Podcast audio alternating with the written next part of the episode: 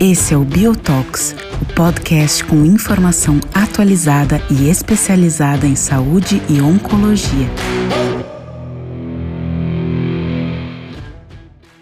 Olá pessoal, é, estamos aqui para fazer um Biotalks revisão do ano é, de 2022. É, a gente já tinha feito esse mesmo padrão de revisão no ano passado e bastante interessante porque a ideia aqui vai ser revisar os três principais artigos publicados no ano de 2022. No caso de hoje, eu recebo uma grande amiga que eu admiro muito, a doutora Suzana Ramalho. A doutora Suzana Ramalho, que é oncologista clínica do Grupo Sonhe, em Campinas, assim como também oncologista clínica do CAISM, da Unicamp, e que, na verdade, a gente vai furar um pouquinho combinado, né, Suzana, de três artigos, porque acho que câncer de mama está aí bem na crista da onda, né, com diversas novas drogas, né, chegadas de, de diversos medicamentos em vários cenários, né, com mudanças de paradigma. Então a gente selecionou, na verdade, quatro artigos para discutir um pouquinho com vocês. E eu já quero aqui, para a gente ganhar tempo, primeiro agradecer a tua disponibilidade, Suzana, você sempre junto com a gente. É um prazer aqui discutir contigo sobre câncer de mama e começar já a discussão. É, fala para a gente quais são os dois artigos que você separou para nos falar um pouco na doença metastática e já podemos começar com ele. Obrigado. Obrigada a vocês, Dabi, prazer estar aqui de novo. A gente realmente teve que selecionar quatro artigos, foi um ano muito prolífico né, de dados. Então, primeiro, a gente selecionou o, o, a publicação de sobrevida global do DB03. A primeira publicação do DB03 acabou que saiu esse ano em março, porque ela tinha sido apresentada em setembro, na ESMO de 21 e aí ela saiu em março, geram dados extremamente importantes em termos de sobrevida livre de progressão do TDXD comparado ao TDM1, cenário de segunda linha, pós progressão no, no modelo do Cleópatra. E aí ele foi publicado em conjunto agora, 6 de dezembro, uh, com a apresentação de San Antônio, dado de sobrevida global. Então, foi um estudo que mudou nossa prática, é, em, realmente ressaltou que na segunda linha, pós-progressão do Cleópatra, a gente tem um ganho de sobrevida livre de progressão extremamente significativo, e a, que já era extremamente significativo, um hazard em torno de 0,3 de diminuição de risco de progressão ou morte, e agora a mediana de, de segmento já está em torno de 26, 28 meses para cada braço, e aí aconteceram os outros eventos né, ah, necessários para essa segunda avaliação interina, e aí a gente conseguiu mostrar um dado realmente positivo de sobrevida global, uh, uma diminuição de risco uh, de morte, né, de, com rasa de 0,64.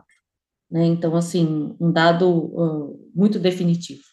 Minha impressão é que existiu ainda, até sair esse dado de sobrevida global, alguma angústia de um ou outro colega pensando assim, não, a sobrevida de progressão da segunda linha é muito boa, mas será que eu não, eu não posso fazer o TDM1 primeiro e depois eu deixar para fazer o trastuzumab deruxtecan? E acho que esse dado sobre a vida global, ele deixa isso bem claro, né, que a sequência ideal é pós-Cleópatra e para o trastuzumab deruxtecan, e aí, lógico, a gente pode ter, vão ter três opções de, de terceira linha, né? eventualmente o TDM. Isso, eu acho que esse foi um marco mesmo, né, para essas aquela curva, querendo ou não, de sobrevida e progressão que a gente viu, ela realmente é impressionante, né? São poucas drogas que, que dão magnitude de benefício que nem aquele. A, minha pergunta para você aqui, um pouco de, de ordem uhum. prática, né? Esses dados que a gente teve no trastuzumab deruxtecana versus TDM1, é, eu posso considerar que hoje esta é hoje esta é a segunda linha preferencial, independente do tipo de bloqueio utilizado anti-HER2 em primeira linha, isto é, se só com o trastuzumab é, também seria na segunda linha, ou pra, só para os pacientes que fizeram bloqueio de HER2 e HER3? Como é que eu posso interpretar isso hoje em segunda linha? É independente, porque o DB03, inclusive o desenho dele era justamente isso, que o paciente tinha que ter progredido ao trastuzumab e ao taxano. Uh, 70% dos pacientes tinham recebido um modelo do Cleópatra, que era o pertuzumab também. E aí não tem diferença em análise de subgrupo em nenhum aspecto se o paciente recebeu só o trastuzumab com taxano em primeira linha ou se recebeu o trastuzumab com pertuzumab. E já era 70% da população, né, uma população, 62, aliás, que tinham recebido também o pertuzumab nesse modelo do Cleópatra. E eu, eu fico pensando que a, já me perguntaram um pouco isso, qual é a única contraindicação real ao transformado deruxtecan? E a gente pode discutir isso também em termos do, do Herlow.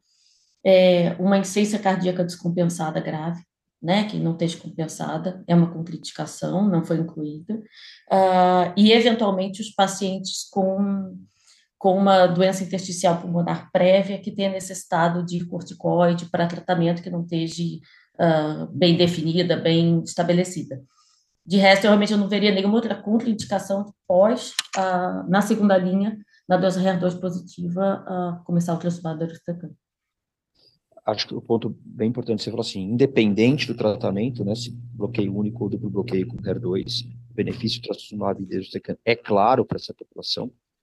Existe alguém que pode questionar, e a gente sabe que é, custo é uma coisa importante, existe alguém que pode questionar e falar, ah, mas se a minha paciente só tomou um anti-HER2 em primeira linha antes de passar para o, o, o trastuzumab deruxtecane, sei lá, eu troco quimioterapia e adiciono pertuzumab, quer dizer, faço um, um, um, algo que a gente não tem dado, isso é a recomendação, e como é que fica o papel do pertuzumab, por algum motivo, se a paciente não recebeu em primeira linha o pertuzumab? Como é que vai, a gente vai encaixar esse sequenciamento? E vou, e vou tentar emendar minha última pergunta para a gente já pular para o próximo artigo. Como uhum. é que uhum. fica o sequenciamento após a progressão do trastuzumab deruxtecane? Eu acho assim, eu imagino que esses pacientes que não receberam pertuzumab em primeira linha são pacientes respondedores muito, muito bons respondedores, né, de muito tempo, né, porque a gente tem o, o modelo do Cleópatra desde basicamente 2016, né, 2015, 2016. Então, então imagino que sejam respondedores muito longos. Ah, de maneira geral, eu vejo que o que o pertuzumab acrescentou ao trastuzumab uh, em segunda linha, não é um, algo que vai sobrepujar os mecanismos de resistência doença, ao trastuzumab. Então, o que eu quero dizer com isso? Se o paciente passou a ser resistente ao trastuzumab, o acréscimo do pertuzumab nesse mecanismo não vai sobrepujar toda a resistência que o, o, a doença HER2 está apresentando naquele momento. Tá? Então, o duplo bloqueio, né, o bloqueio de outra via, e aí diminuída a, a dimerização do receptor do HER2, não é algo tão efetivo para resistência à doença HER2. Então, o que é mais resistência à doença HER2 geralmente é alteração de expressão, é alteração eventualmente de bomba de fluxo de droga.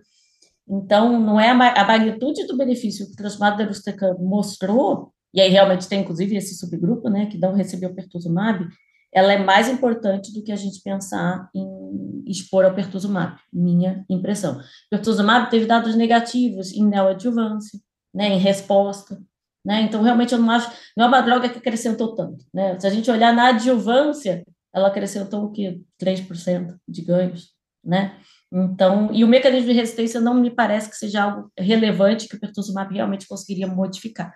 É claro que eu entendo que o paciente que só tomou trastuzumab é um paciente daqueles muito respondedores de muito tempo, não tem dúvida, né?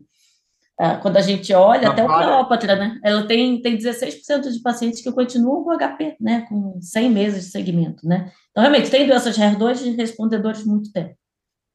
E na falha, então, não temos dúvida. Talvez seja TDM1 e, eventualmente, depois a gente vai discutir ainda algum inibidor. É, exato. Foi até interessante porque essa publicação, ela botou isso até, né? ah, não vou ter, não tem previsão de ter tucatinib no, no, no nosso cenário no, no, Brasil. Mas foi interessante que a publicação de agora, de dezembro, ela colocou até o percentual de terceira linha, né? Então, o que, que os pacientes receberam pós-progressão do DB03? Então, quase 40% dos pacientes do TDM1, do braço TDM1, foram para TDXT, né? Foram para o transformado deruxtecan. E aí a gente tem uma, uma, uma PFS desse grupo, né, do TDXD, que está em torno de 40 meses e uma PFS do braço do TDM1 para a terceira linha, que está em torno de 27. Então, a gente não tem dúvida que a sobrevida de progressão, mesmo pós a progressão com trastuzumab deruxtecan em a segunda linha, ela é melhor ainda você ter feito, bom, tem dado sobrevida global, né? Mas então, assim, acho que isso fechou. Não tem muito, né? E tem, parece um dado interessante, né? Quer dizer, quem não recebeu uh, quem não tinha recebido, tinha recebido TDM1 recebeu 40% do TDXD na progressão, né? mas não viveu mais. Então, quem viveu mais é quem recebeu na segunda linha. Mas na progressão TDM1, né? Então, para quem progressão TDXD, aí TDM1. Legal. Vamos pular para o próximo artigo, porque senão a gente pode ficar aqui muito tempo só nesse. Muita coisa legal. E o outro acho que vai dar mais discussão ainda, então vamos pular para o próximo. Mas, é, o DB04, né? Então a publicação foi junto, conjunta na apresentação da ASCO desse ano. Uh, lembrando que então, os tumores hair low, eles, eles foram utilizados, foram classificados e podiam ter sido hair low tanto no tecido arquivado como na biópsia atual. Então, isso é uma das coisas que a gente vem tentando fazer hoje em dia. Se eu tenho um paciente que era hair score zero, na progressão na recidiva, é recomendado que a gente biopsie, biopsie para tentar achar um hair low, né? achar um score, uma cruz, porque o estudo realmente incluiu as duas questões. O paciente podia ser hair zero inicial, mas podia ter sido rebiopsiado e aí ser classificado como hair low. Ah, ou mesmo ele ter sido, pode acontecer, né, um tumor HER2 positivo, e na rebiópsia ele vinha HER low. Você continua com essa, com essa designação, né, de conseguir usar um, um trastuzumab deruxtecan. Ah, o braço era trastuzumab deruxtecan versus escolha do investigador. Né? Então, a maioria dos pacientes, metade dos pacientes tinham recebido eribolida no braço de escolha do investigador. O estudo foi desenhado para doença hormonal positiva e depois feito um, um adendo para doença hormonal negativa. Tá? Então, existe uma razão de 8 para 1. Então, hormonal positivo versus hormonal negativo, e com isso a gente tem realmente em torno de 50 pacientes, 58 pacientes que foram, receberam, que era hormonal negativo, que receberam TDXD, uma população muito menor, mesmo, né? Então, o dado principal, tanto quando a gente analisa, olha a, a tabela, primeiro resultado é na população hormonal positiva, depois na população global e depois uma análise exploratória da população hormonal negativa. Tá. Ah, e os dados foram consistentes, né? tanto na população hormonal positiva quanto na negativa, são taxas de resposta de 50%, PFS de em torno de 10 meses para hormonal positivo, 8 meses para hormonal negativa, e ganho de sobrevida global na hormonal positiva com delta de 6 meses, e na hormonal negativa com delta de 10 meses, algo realmente bem impressionante, um segmento de um ano e meio. Então, um dado muito bom para o HERLO, que mudou nossa prática. Né? Eu vou separar as minhas perguntas aqui uhum. em dois grupos. Um que são as mulheres com receptores hormonais positivos, que foi o, o principal do estudo, sei lá, 90% das, das mulheres, uhum. como você bem destacou. Lembrando que aqui eram pacientes que tinham falhado pelo menos uma quimioterapia prévia, correto? É. O hormonal positivo falhado a uma quimio e já ter sido considerado hormônio resistente, ter esgotado as linhas endócrinas. Legal, esse é o ponto. Assim, a gente não tem dúvida da importância de esgotar as linhas endócrinas e assim por diante é, do tratamento algumas perguntas capciosas em alguns casos que a gente sabe que a gente gosta de evitar algumas drogas por toxicidade. Como é que eu faço se eu tenho uma paciente, por exemplo, que é, é receptor hormonal ainda positivo, tem mutações de PI3K, onde a gente vai ter que utilizar o perizile, que tem a sua toxicidade é, importante, né, o impacto na qualidade de vida das pacientes, assim por diante, versus ir direto, por exemplo, para um tratamento não mais utilizando o perizile.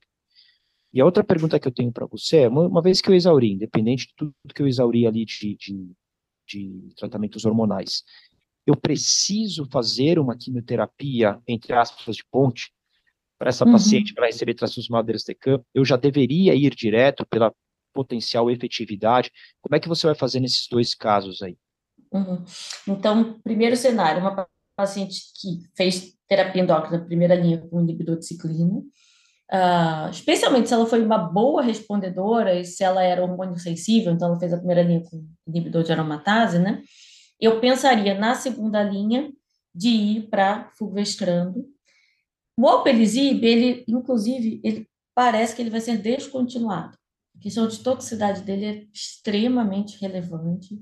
Eu tenho poucos colegas que hoje em dia ainda iniciam o alpelisib. Né? Eu tive dois pacientes, tem um colega que teve um, eu tive uma paciente que foi muito tranquila e outra que fez uma reação gravíssima. Né? Então, assim, a princípio, a mutação uh, P3K, uh, eventualmente, se você tem muita angústia de toxicidade, eu favoreceria a segunda linha fazer o fulvestrano com everolimus. Estaria uma segunda linha adequada, né? É um estudo pequeno, né? É, uh, P10 alguma coisa, 1021, se eu não me engano, que fez fulvestrano com everolimus. Eu acho uma, especialmente se não foi uma progressão grande, o paciente era hormônio sensível, faria segunda linha com fulvestrano e everolimus. Tá?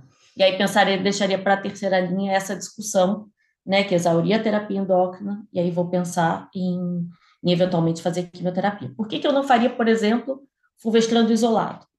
A sobrevida livre de progressão com fulvestrano isolado pós-progressão com inibidor de ciclina é três meses. É muito ruim. Né? A resistência pós-inibidor de ciclina é um cenário que é desafiador. Então, fulvestrano isolado eu normalmente não faria. Para ele está muito difícil, provavelmente parece que ele até vai ser retirado do mercado, então tentaria, para não deixar de fazer um bloqueio né, de via de emitório, usaria o inibidor de emitório como, como o everolimus, que tem um perfil de segurança melhor.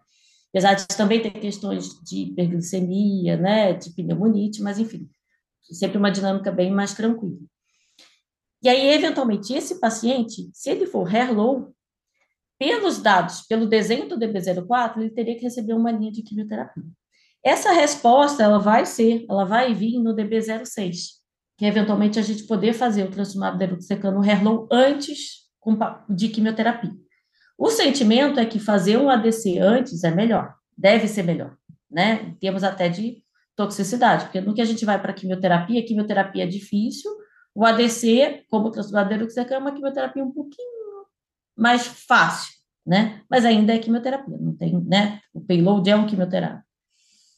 Então, a gente não tem essa resposta. Tecnicamente, pelo desenho de 04, eu teria que receber uma linha de químio antes. Eu recentemente também fiz essa discussão com uma paciente, e exauri todas as linhas endócrinas e discuti um pouquinho a questão, né, de tentar receber o transformado deruxtecan antes de eu fazer uma quimioterapia de ponte.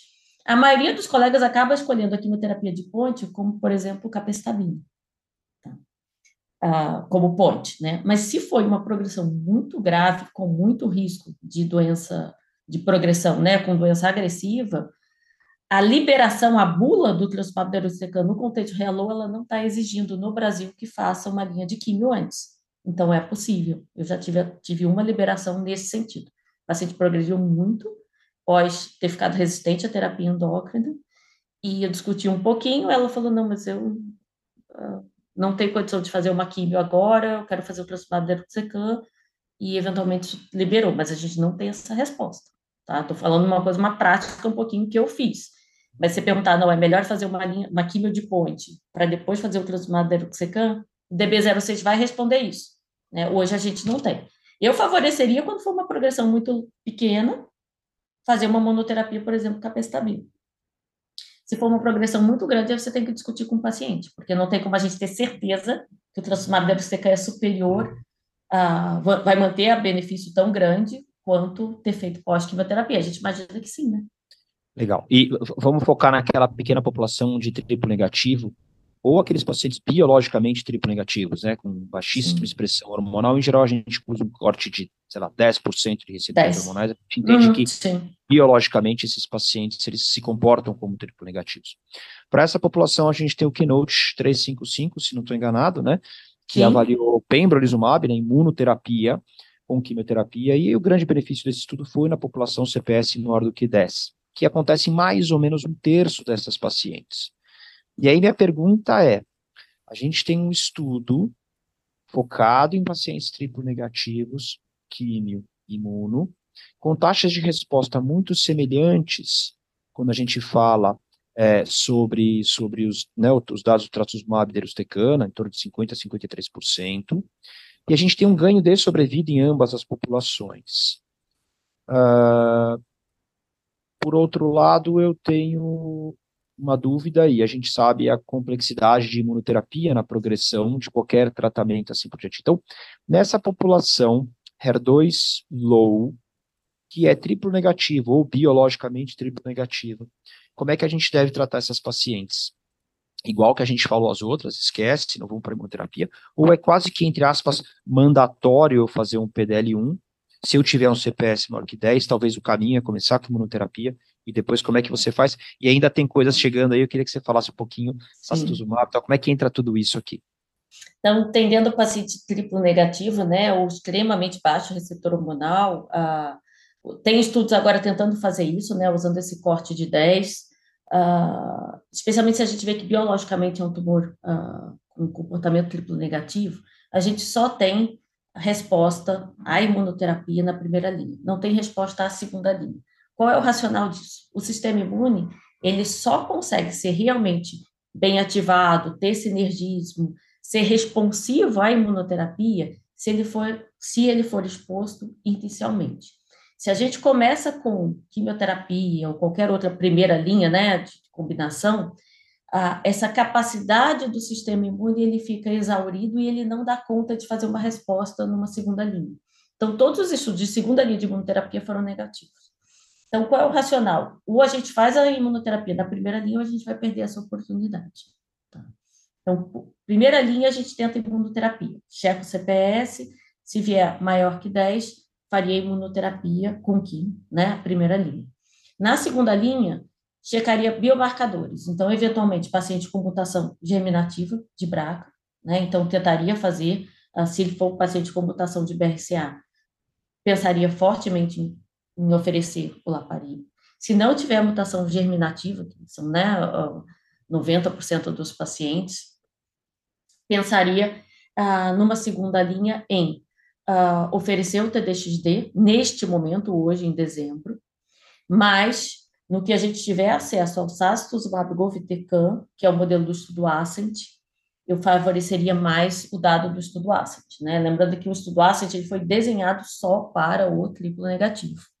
Também incluiu pacientes que eventualmente eram na adjuvância, ou, né, uh, hormonais positivos e aí recidivaram como triplo negativo, então é importante a gente perceber, ter isso na cabeça, né, recidivou rebiopsia, se ele for triplo negativo, ele se encaixa no Ascent, e aí eu faria o sacituzumab govitecan primeiro do que o trilocimab deruxtecan, tá? Assim que a gente tiver acesso, o dado do Ascent é um dado mais consolidado, pensando numa, num desenho de estudo que foi só para triplo negativo. E aí, se ele for um triplo negativo hello, como você falou, na terceira linha eu iria para o trastuzumab deruxtecan. Hoje, enquanto a gente não tem acesso, eu pensaria na segunda linha e para o trastuzumab deruxtecan, porque foram dados que realmente chamaram muita atenção, né? Uma população muito ruim, né? Essa triplo negativo hello, e ele teve taxa de resposta ao trastuzumab deruxtecan de 50%, né? Um ganho de sobrevida global também. Mas o Ascent, eu acho que é um estudo mais desenhado pro foi desenhado só para triplo negativo, né? Não é uma análise exploratória igual o DB04.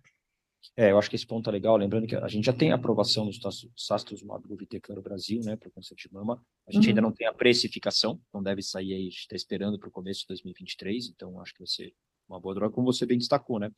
Ele é um estudo é, desenhado mas... para essas mulheres, é. e, e, e, se você fazer uma comparação esdrúxula, feia aqui, mas eu vou hum. fazer o que a gente faz. Se a gente olhar a magnitude do benefício, ela é tão boa quanto mas confirmada num estudo desenhado para fase 3 é, é fase 3, população. É uma análise, é, é, é uma análise exploratória de um estudo. Então, não é, eu não tenho, é. eu não tenho experiência ainda, mas é, parece um, é um, uma droga um pouco capciosa, um pouco, né, de toxicidade, especialmente hematológica. Mas, enfim, acho que em termos de dado, favoreceria, sem dúvida, tendo a disponibilidade primeiro do sacituzumab. Vamos lá, precisamos correr aqui para a gente tentar manter nosso tempo. Eu vou te pedir para falar dos dois estudos antes da gente Sim. papear, porque uhum. eu acho que aqui a gente de novo vai tentar contextualizar, como a gente está falando de perioperatório, porque eu vou te perguntar, Sim. claro, é que a gente vai sequenciar esse tratamento perioperatório. Fala dos dois estudos que você destacou, Suzana, e aí a gente fecha tentando trazer uhum. isso para a prática e como é que a gente trata os pacientes. Então, a gente teve na a atualização do Olímpia publicado, né, do Olimpiar. Ah, o Olimpiar é um estudo que fez um ano de inibidor de PARP pós a adjuvância ou uh, neoadjuvância. Os pacientes tinham que ser realmente pacientes com mutação germinativa patogênica ou provavelmente patogênica de BRCA, 1 ou 2. Era uma população extremamente jovem, um, só um quarto dos pacientes tinha mais de 50 anos. Grande maioria, 72%, era BRCA1, né, obviamente germinativo, 82% eram triplo negativo, conforme né, é um perfil mais o, o, previsto mesmo de paciente com mutação de BRCA.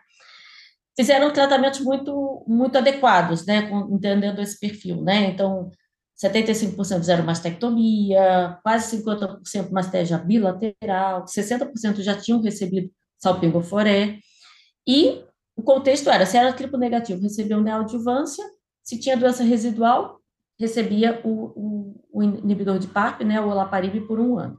Se foi uma adjuvância incomum, triplo negativo, né, podia ser axila positiva ou tumor T2, T4. Se o paciente era hormonal positivo, que foram incluídos também depois, foi feita uma emenda, incluídos depois os pacientes hormonal positivo, eles tinham que ter pelo menos quatro linfonodos acometidos, uh, se cirurgia upfront, e se fosse neoadjuvância de, de hormonal positivo, tinha que fazer o cálculo do CPSAG e ele tinha que ser maior ou igual a 3. Tá? O CPSAG ele é uma, uma, a gente faz isso numa calculadora online, é extremamente simples, né? Tem um link uh, desenvolvido uh, pelo Memorial, pelo MD Anderson, então é, é algo bem simples. E basicamente a gente vai ter pacientes que vão sobre vão ter indicações para as duas terapias, né? Tanto o Olimpiar quanto, e aí são os dados do Monarque que foram atualizados agora em San Antônio, né? Eles tiveram um tempo maior de segmento. Uh, o desenho era o paciente fazer terapia endócrina hormonal positivo, fazer terapia endócrina entre 5 e 10 anos, ou fazer terapia endócrina com a bemaciclib por dois anos. Tinham duas cortes, uma corte 1, que era quatro ou mais linfonodos, um ou três linfonodos com critério de alto risco, e aí o, paciente, o alto risco podia ser tumor acima de 5 centímetros ou grau 3, e uma outra corte que tinha que ter entre 1 e 3 linfonodos, risco intermediário, e aí o tumor podia ser menos que 5 centímetros, grau 1 ou 2, mas aí nesse aspecto tinha que ter um KI feito centralmente na biópsia maior ou igual a 20%. Então, essa corte 2 é uma corte com uh, um fator de risco um pouco menor, né? E dados ainda que estão um pouco imaturos para essa corte 2. Mas o dado que chamou atenção, que acho que foi o que mais a gente, digamos, ficaram, ficamos mais tranquilas, é que nesse segmento com quatro anos, as curvas continuam separando de um inibidor de ciclina na adjuvância. Algo que a gente não tinha visto com os outros inibidores de ciclina na adjuvância, uh, no modelo do PALAS, no modelo, por exemplo, do PALBO adjuvante. Então, isso foi algo que chamou atenção, a curva continua separando em termos de uh, sobrevida livre de doença invasiva e sobrevida livre de doença à distância, não tem dado ainda de sobrevida global, mas acalmou, eu acho, de uma angústia, porque existia uma percepção que poderia acontecer das curvas começarem a se aproximar de novo em torno do quarto ano, que foi algo que a gente tinha visto com os outros inibidores de ciclina. Né? São dados interessantes, com diminuição de risco de progressão com hazard de maneira geral de 0,6, tanto para sobrevida livre de doença invasiva quanto para sobrevida uh, livre de doença à distância. Uh, e os pacientes têm estado, né, em termos de doença à distância, com o quarto ano, eu achei uma coisa interessante torno de 88% dos pacientes, né, sem essa distância com 4 anos, versus 82 com terapia endócrina. Então, são dados bons, dados muito positivos, né? Uh, tanto no geral, em termos, acho que, da magnitude do ganho, quanto até do, de como esses pacientes estão evoluindo bem. Legal, é, são, são dados também super animadores na doença uh, localizada, localmente avançada, de alto risco, né? Uhum. Uh, então, vamos lá, a gente tem aqui, se não me engano, o Keynote 522, né? que fez pembrolizumab de maneira neoadjuvante, ali focado em pacientes com câncer de mama triplo negativo, que é uma população, como você bem pontuou, com maior chance dessas alterações de BRCA, né? É, e a gente tem os dados, querendo ou não, a gente utilizava até recentemente, né, muito do CREATEX, né?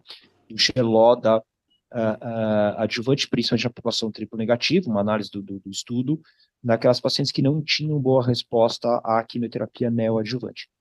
Como é que vai ficar esse balaio de gato para tratar de maneira neoadjuvante, como é que eu vou avaliar a resposta na adjuvância, e como é que fica um pouquinho uh, os pacientes que se misturam, né? Receptores hormonais com vários gânglios positivos, mas que tem mutação de BRCA, como é que eu vou usar o Monarch com a Bemaciclib, como é que eu vou usar o Olimpiar com o Olaparib, vou dar tudo junto, põe um pouquinho de Xeloda também, deixo lá o Pembrolizumab, quer dizer, e quem paga essa conta, né? E Além das toxicidades somadas. É. Para a gente tentar finalizar, você vai fazer aqui hum. o organograma perfeito e correto de tratamento desses pacientes. Ou como é que você sugere, Suzana? Então, na neoadjuvância, os pacientes triplo negativos, nosso padrão atual é usar o pembrolizumab no modelo do 522. Usando o pembrolizumab no modelo do 522, a gente tem uh, vários cenários. Se ela é um triplo negativo, BRCA, mutado, e ela não teve resposta patológica completa, ela iria, ela é uh, candidata ao olaparib, né, um ano do olaparib. O desenho do 522 previu que o paciente também usava na adjuvância mais seis meses de pembrolizumab. Então, a gente imagina que o paciente ia ter um momento em que ele ia ter que fazer junto o pembrolizumab mais o olaparib. Lembrando que pode ser em torno de talvez quatro meses de, de, de concomitância, porque o olaparib ele é previsto de começar depois do término da radioterapia, né? depois de umas duas semanas do término da radioterapia, por questões de, de toxicidade mesmo. Então, o que, que eu pensaria em fazer? Se o paciente teve, não teve resposta completa, ele manteria o pembrolizumab, ah, sendo triplo negativo, eu realmente tentaria fazer um ano de olaparib. Né? O Olimpiar é, é um estudo com dado de ganho de sobrevida global, né? É um estudo extremamente positivo, é, é um dado de sobrevida global em torno de uh, 3%, uh, mais ou menos, 3,8% de ganho de sobrevida global. Então, eu não deixaria de fazer o uh. Qual o problema de, em termos de segurança, a gente tem dado de segurança de inibidor de PARP mais PEMBO, então seria possível. Uh, eu realmente pensaria em fazer, entendendo especialmente que num triplo negativo, o tumor é extremamente derivado da mutação BRCA germinativa, né? Um paciente com mutação germinativa, uh, o benefício do inibidor de PARP é muito relevante, então eu tentaria fazer junto, sim. Então, meio que já está garantido o pembrolizumab, e aí o paciente tem que uh, tentar o, o limparza como adjuvância, estaria mais garantido. Aqui no Brasil, eu acho que vai ser uma discussão grande, uh, mas pelo, pelo modelo de liberação de bula, eu acho até que vai ser possível, entendendo os benefícios e ter um ganho de sobrevida global. Deixa, uh, deixa eu aproveitar, porque antes de você passar para as hormonais, para a gente realizar o triplo negativo, então a gente falou que quem tem o BRCA é importante, mutação germinativa, né? Isso é muito uhum, Sim. Para quem tem a mutação germinativa, a gente adicionaria uh, uh, ou faria o limpiar uhum. mais o Keynote 522. Para quem é, é, negativo, pembro com Xeloda? Para quem fez o, o, o, quem o modelo do 522 é, o... é BRCA negativo e aí tem doença residual.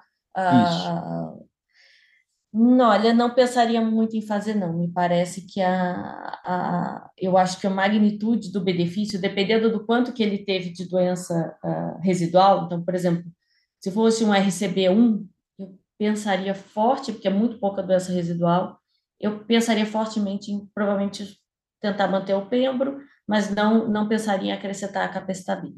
Tá? Se for uma doença residual, estadio 2, uh, eu pensaria em acrescentar a capecitabina com muita, com um pouco de preocupação em termos de toxicidade. Tá? Uh, pensaria um pouquinho em, em acrescentar um pouquinho de questões de toxicidade. No RCB3, eu não acho que nem o pembro nem a capecitabina vão modificar o desfecho ruim desse paciente. O pembro ele teve um desfecho melhor realmente no RCB2, né? Então, a manutenção com o pembro parece que foi mais significativa no RCB2.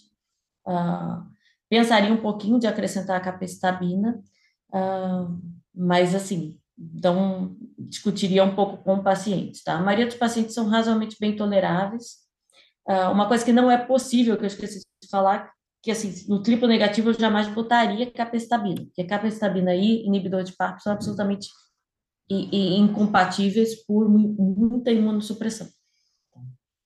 Uh, mas eventualmente tentaria sim fazer a capecitabina com uh, o pembro, mas discutiria muito com o paciente, tá? Talvez muito mais no RCB2 e no RCB3 eu não vejo isso como algo modificador.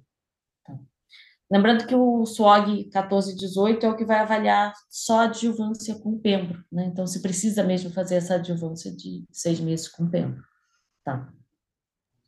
No Não. paciente hormonal positivo é mais difícil.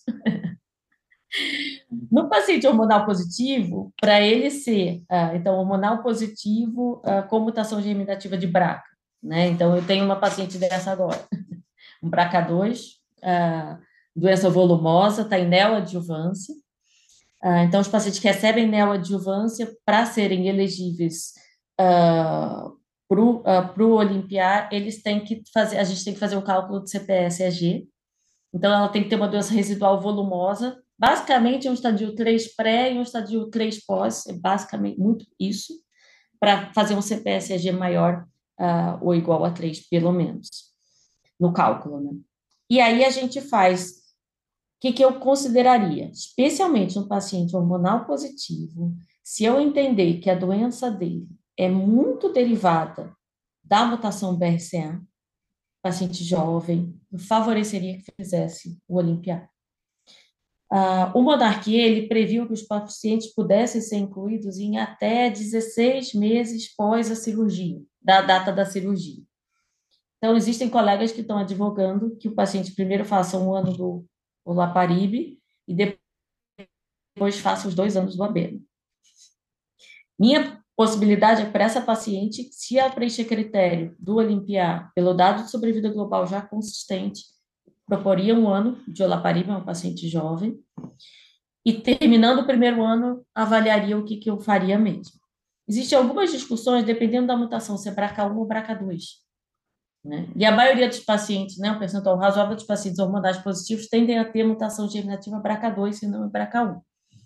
E tem dados exploratórios mostrando que os pacientes com mutação BRCA2, ah, e o BRCA2 está no cromossomo 17, eles têm uma chance muito grande de já ser resistente ao inibidor de ciclina, por ter ah, já uma característica muito grande que é uma perda de RB.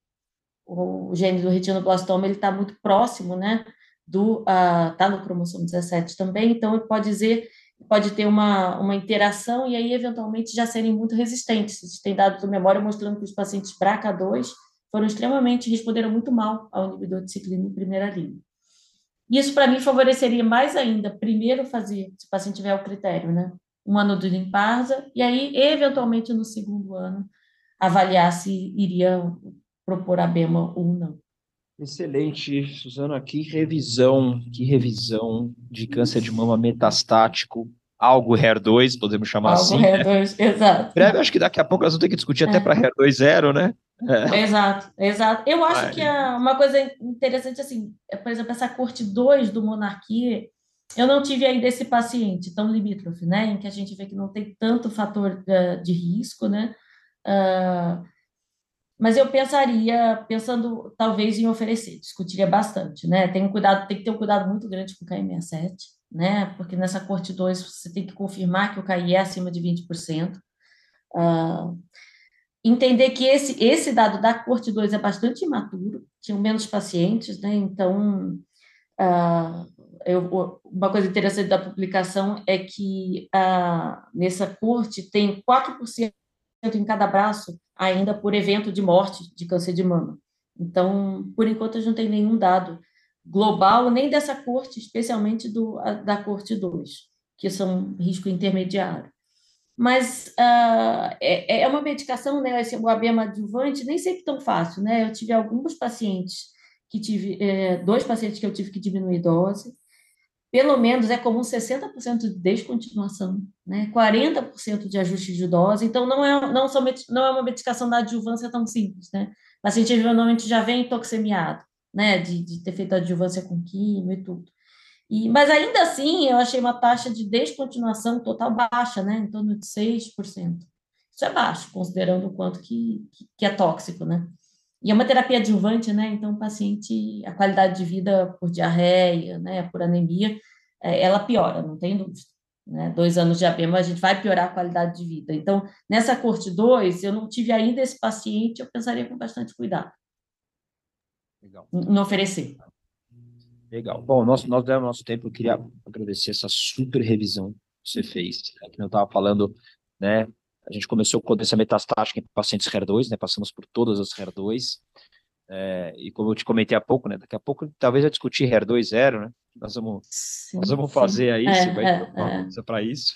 É, o importante é achar uma âncora no RE, né? Se o, se o RE, um pouquinho de RE estiver lá, o RE zero ele pode ser sem coloração ou menos de 10%. Exato. Isso é zero, né? É, então, o, o, racional é que a gente tem que achar uma âncora para jogar, para entrar o ADC, né? Exato. Então, Legal. E também essa, eu acho que ficou, assim, fica bem um algoritmo bastante racional, bem legal no tratamento perioperatório, né? Algumas coisas legais você puxou aqui nas alterações do, do BRCA2, principalmente pela, pelo posicionamento cromossômico dele, as alterações de RP, quer dizer, eu acho isso tudo super legal. Pelo menos são alguns insights que a gente tem, eu acho que cumpre bastante o que a gente quer trazer nesses, nesses biotox de discussão, né?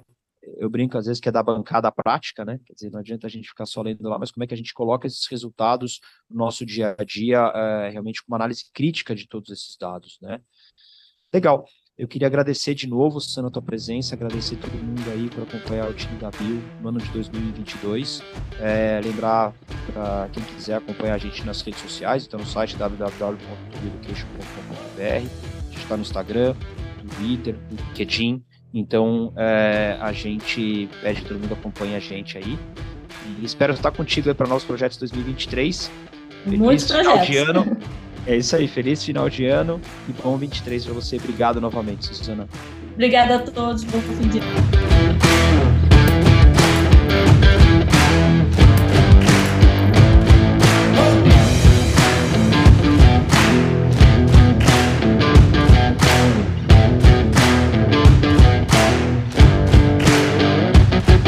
We'll be right back.